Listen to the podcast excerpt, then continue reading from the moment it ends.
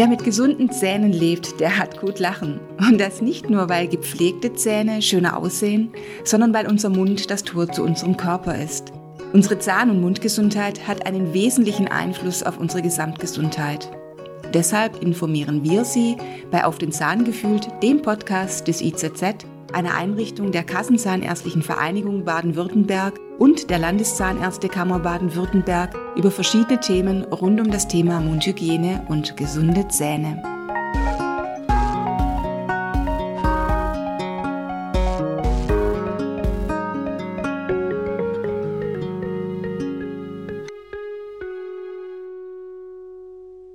Ein Lächeln ist zeitlos, denn es kennt kein Alter.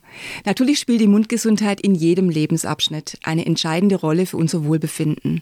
Doch besonders im Alter stehen wir vor ganz besonderen Herausforderungen. Welche das sein können und wie wir ihnen begegnen sollten, das weiß kaum einer besser als Dr. Elmar Ludwig, Referent für Alterszahnheilkunde bei der Landeszahnärztekammer Baden-Württemberg und selbst als Zahnarzt in der Betreuung von Menschen mit Unterstützungsbedarf engagiert. Herzlich willkommen, Herr Dr. Ludwig. Liebe Frau Schwarz, hallo und vielen Dank für die Einladung. Herr Dr. Ludwig, mit zunehmendem Alter verändert sich vieles, auch die Mundgesundheit. Wie verhält es sich denn mit der Prophylaxe? Ist die zunehmendem Alter überhaupt noch notwendig? Die Prophylaxe ist gerade wenn wir älter werden notwendiger denn je weil wir blicken jetzt auf 30, 40 Jahre zahnarztliche Präventionsarbeit zurück. Die Menschen haben heute immer mehr eigene Zähne, auch im hohen Alter, im Mund, haben komplexe Prothesen, Zahnersatz auf Zähnen mit abgestützt oder auch auf Implantaten abgestützt im Mund. Und ähm, diese Mundgesundheitssituation, also die Herausforderung, das sauber zu halten, die ist größer als je zuvor. Und dann dürfen wir nicht vergessen, dass diese ähm, Situation auch nicht nur auf den Mund allein sich auswirkt, sondern die Zähne und diese Implantate sind für Bakterien auch Eintrittspforten, um in den Organismus hineinzukommen und können sich sozusagen auch auf den allgemeinen Organismus auswirken, indem sie zum Beispiel Diabetes mit befeuern, indem sie Rheumaprozesse äh, mit vorantreiben, Lungenentzündungen, ähm, Herz-Kreislauf-Erkrankungen, also alle diese allgemeinen Erkrankungen werden heute mehr oder weniger auch im Zusammenhang mit der Mundgesundheit gesehen. Dann gibt es noch einen anderen Punkt, dass Menschen heute auch mehr denn je Wert darauf legen, dass ihre Zähne auch im Alter noch schön sind, dass sie gut kauen können, und dass sie am Leben teilnehmen können, also auf den Kaffeekranz gehen können, dass sie lachen können, unbeschwert. Das heißt, da ist auch eine andere Erwartungshaltung da. Das Problem ist jetzt einfach, dass sie aber mit ihren eigenen Möglichkeiten inzwischen schneller an Grenzen stoßen. Sie können nicht mehr so gut sehen, Sie haben Rheuma und können vielleicht die Zahnbürste nicht mehr so gut halten. Sie vernachlässigen sich vielleicht auch ein Stück weit, weil sie zum Beispiel Stichwort Depression einfach mit anderen Fragen zu kämpfen haben. Das heißt, da, da geht eine Schere auf. Und da müssen wir diese Menschen unterstützen. Und ja, die Prävention ist deshalb wichtiger denn je. Die Prophylaxe in der Zahnarztpraxis ist wichtiger denn je. Wir müssen sogar hergehen und müssen die Intervalle häufig verkürzen, müssen sagen, bitte kommen Sie häufiger zu uns in die Praxis, kommen Sie lieber alle drei Monate statt alle sechs Monate zu uns.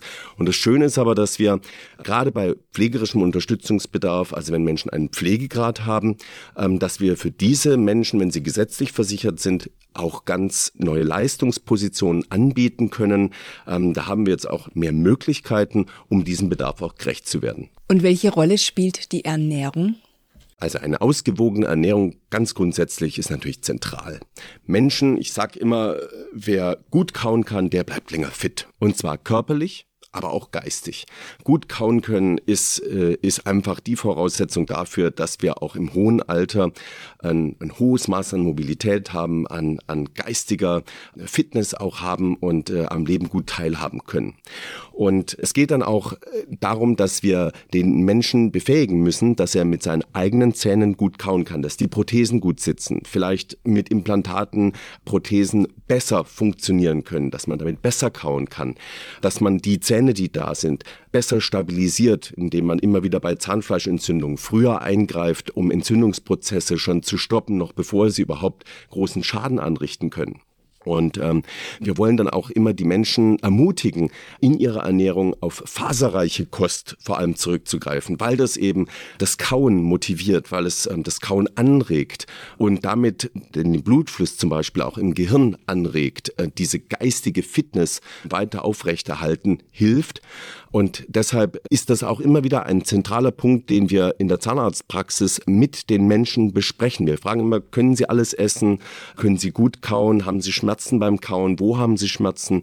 Ähm, dass wir da gut reagieren können und die Menschen da eben frühzeitig unterstützen können, dass das wieder in ein ruhiges Fahrwasser kommt. Ein anderer Punkt sind noch die Zuckerimpulse. Gerade im Alter fängt man an, häufiger mal hier oder mal da eine kleine Zwischenmahlzeit, hier das Bonbon, hier das Stück Kuchen.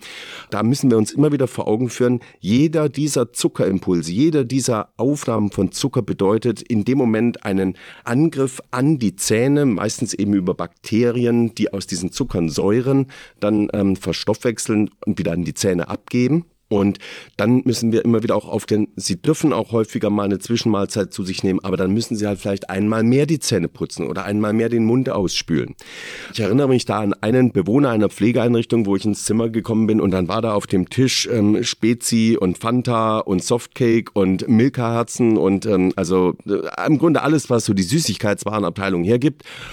Und ähm, dann habe ich den, den Pflegerinnenkräften äh, gesagt, das ist okay, wenn, wenn der Mensch das äh, braucht, um glücklich zu sein. Aber bitte denkt dann bei diesen Menschen dran, lieber einmal oder zweimal mehr die Zähne zu putzen, damit wir da so wieder in eine Balance reinkommen und die Zähne nicht übermäßig Schaden nehmen.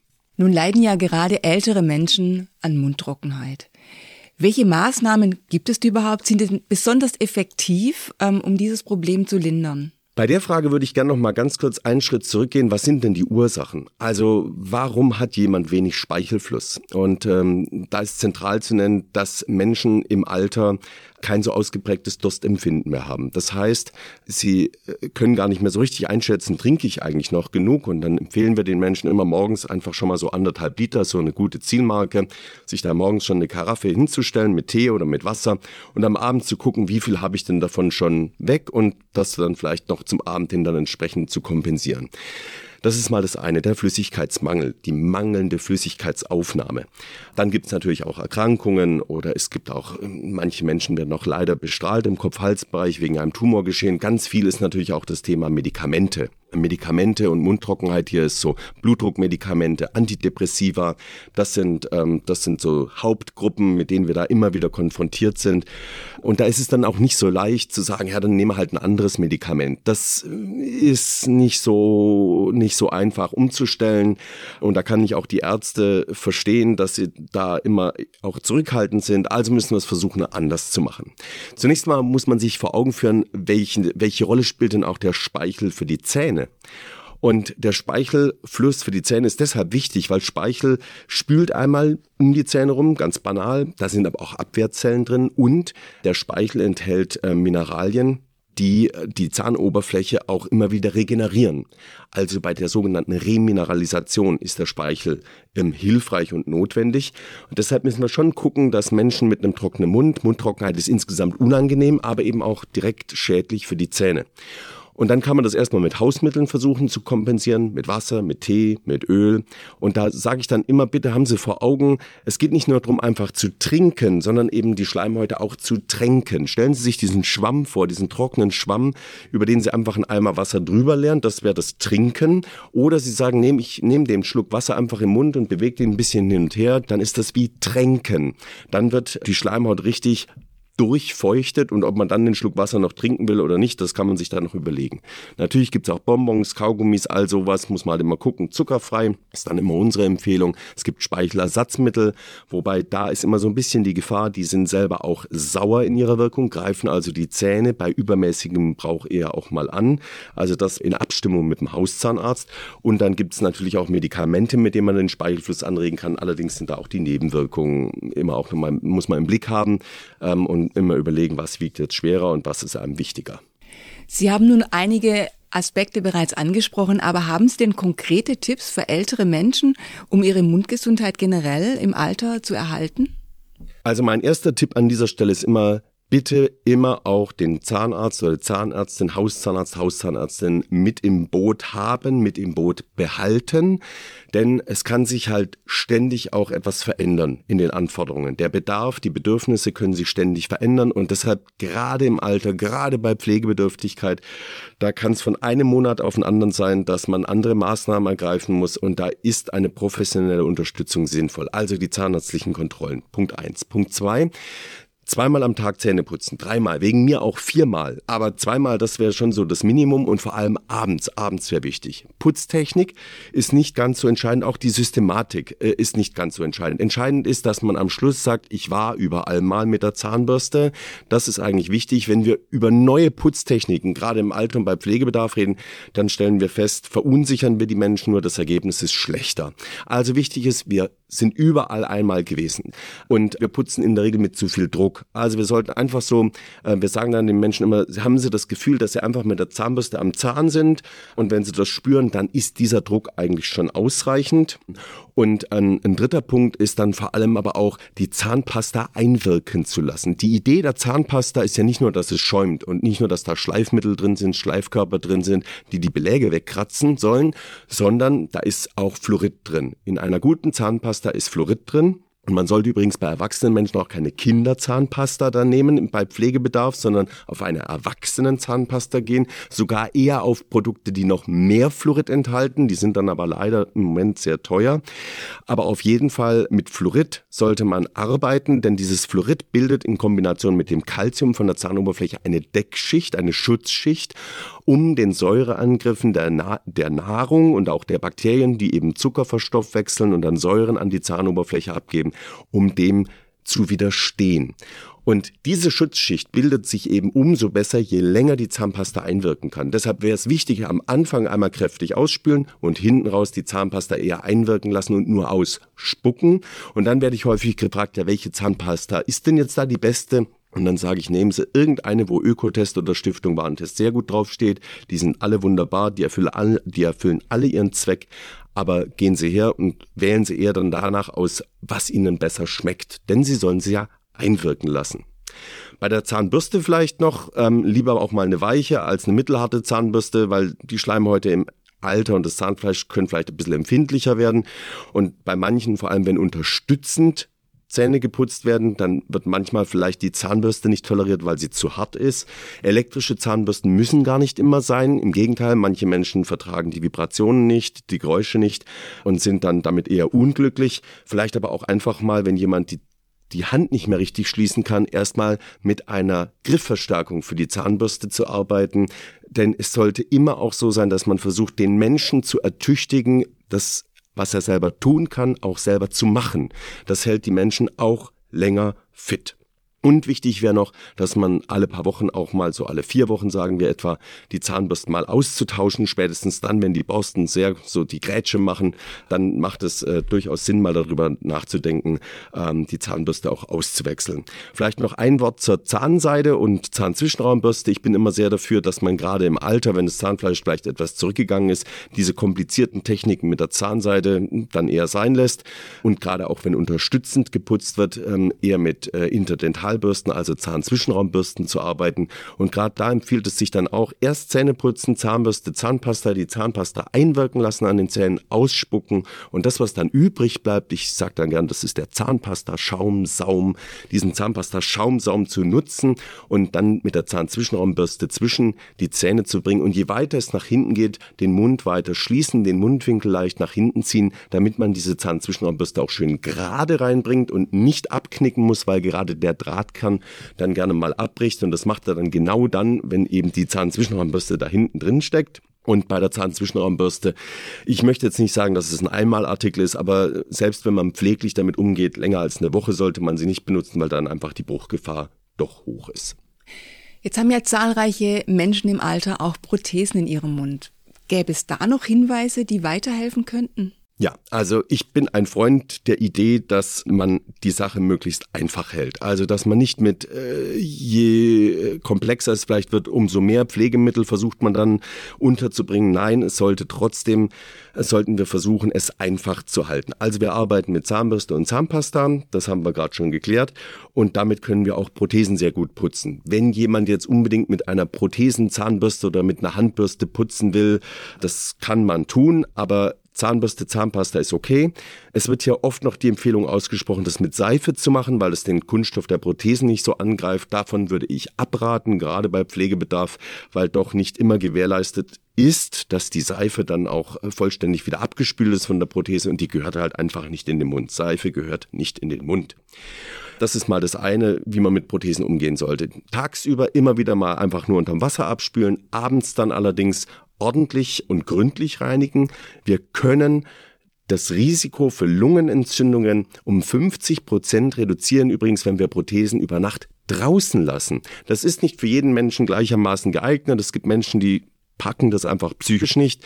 Oder manchmal heißt es auch, na ja, aber da sind doch Zähne und die dürfen sich nicht verstellen. Das muss man dann mit dem Zahnarzt gemeinsam abstimmen. Aber überall da, wo es vertretbar ist, gerne nachts die Prothesen raus. Das fühlt sich dann morgens ein paar Minuten komisch an. Aber das heißt eigentlich nur, dass sich jetzt Knochen und Schleimhaut gut regeneriert haben, die mal wieder ein bisschen atmen konnten. Ich sage dann den Patienten immer, sie gehen ja auch nicht mit Schuhen ins Bett. Ja, das ist so im Grunde dasselbe Bild, wenn man mit Schuhen ins Bett geht, wie wenn man die Prothese dann im Mund lässt. Die Schleimhaut kann nicht atmen, die wird immer komprimiert, zusammengepresst. Manchmal geht dann auch deshalb der Knochen schneller zurück, weil einfach das System nicht ausreichend regenerieren kann. Und deshalb meine Empfehlung, die Prothesen gerne nachts draußen lassen. Und wenn man sie nachts draußen lässt, dann bitte auch trocken. Also wenn man sie gründlich gereinigt hat mechanisch, dann einfach in eine Dose, in eine ohne Wasser drin, trocken also mit geöffnetem Deckel, dass die gut abtrocknen kann, die Prothese. Das ist wie bei den Zahnbürsten auch. Die stehen ja auch trocken im Becher. Und damit kann man eben die Bakterien, die noch da sind, die ja Feuchtigkeit gewohnt sind und lieben, wenn die dann im trockenen Milieu, im trockenen Milieu sind, dann ähm, werden die besser abgetötet. Und dann gibt's manche Menschen, die sagen, um Gottes Willen, ich mache aber unbedingt immer die Reinigungstablette über Nacht. Zusätzlich kann man die Reinigungstablette einsetzen, aber dann bitte nur für 10 bis 15 Minuten mit warmem Wasser. In dieser Zeit ist die Tablette aktiv, danach ist das nur noch Wasser im Wesentlichen. Das heißt, dann können die Bakterien, die bis dahin noch leben, können sich dann einfach schön weiter vermehren oder zumindest überleben. Das heißt also, wenn man mechanisch die Prothese gereinigt hat, jeden zweiten oder dritten Tag, meinetwegen auch jeden Tag, äh, für 10 bis 15 Minuten noch in dieses warme Wasser mit der Reinigungstablette, dann aber rausnehmen, unter Wasser abspülen und getrocknet oder zum Trocknen dann in diese Dose zur Aufbewahrung ähm, geben. Und noch ein Wort zur Haftcreme.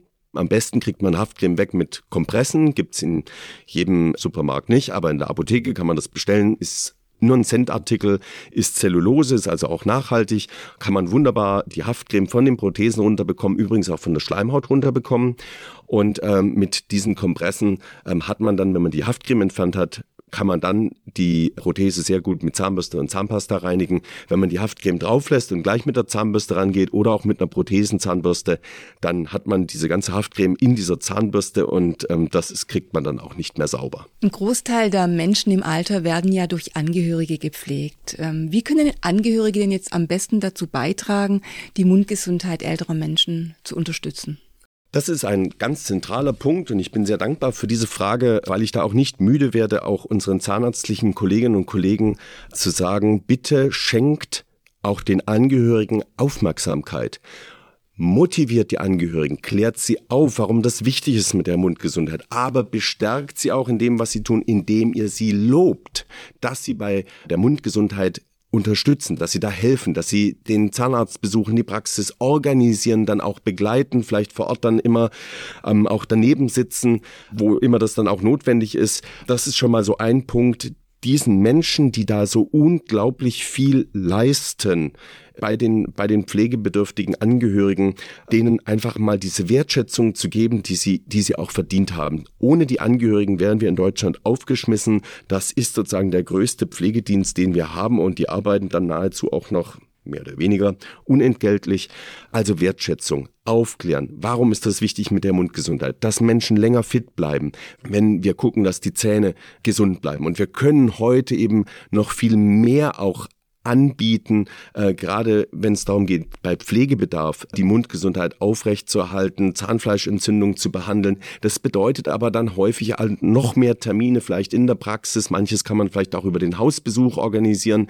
Da müssen wir Zahnärzte und Zahnärzte auch noch besser werden, dass wir da noch die Konzepte weiterentwickeln, auch mehr in der aufsuchenden Zahnmedizin unterwegs zu sein, die Angehörigen, die Betroffenen, denen da entgegenzukommen. Aber es ist halt schon so, gerade bei diesen pflegebedürftigen Menschen, das sind Hochrisikopatienten. Also zu sagen, das kann man jetzt alles im Hausbesuch machen, finde ich auch schwierig. Vieles, was man dann vielleicht invasiv machen möchte oder muss, das sollte man dann schon doch in der Praxis machen. Es gibt viele gute Gründe, diese Betreuung dann auch in der Praxis durchzuführen und da sind wir auf die Angehörigen an deren guten Willen auch angewiesen. Deshalb also den Angehörigen viel Aufmerksamkeit schenken. Jetzt gibt's noch den anderen Punkt. Wir können ja viel machen in der Praxis, aber wer, wer sorgt denn dafür, dass dann die Füllung weiterhin sauber bleibt, dass der Zahnersatz, den wir da eingliedern, weiterhin sauber bleibt, dass der gut funktioniert? Und da sind wir wieder auf die Angehörigen angewiesen. Alles, was ein Mensch selber kann, soll er selbst tun. Und da sollten wir auch jeden Strohhalm greifen, um Menschen darin zu ertüchtigen, ihre Mundhygiene selber auszuführen. Aber es gibt halt Grenzen. Und wir müssen diese Grenzen einerseits erkennen und dann müssen wir bahnen, wer diese, wer dann hilft bei diesem Grenzübertritt. Wer übernimmt denn dann die Unterstützung bei der Mundpflege? Machen das Profis? Müssen das doch die Angehörigen machen? Und wenn ja, wie können sie das machen? Das muss man auch bahnen. Da muss man jeden erstmal separat befragen. Ist denn da überhaupt die Bereitschaft da? Ist da ein Schamgefühl da? Oder sagt man, okay, und das kann man, wenn man das einfühlsam macht, dann kann man das ganz gut bahnen. Die meisten, ist meine Erfahrung, äh, gehen da gut mit. Aber dann muss man ihnen auch sagen, wie sie es machen müssen.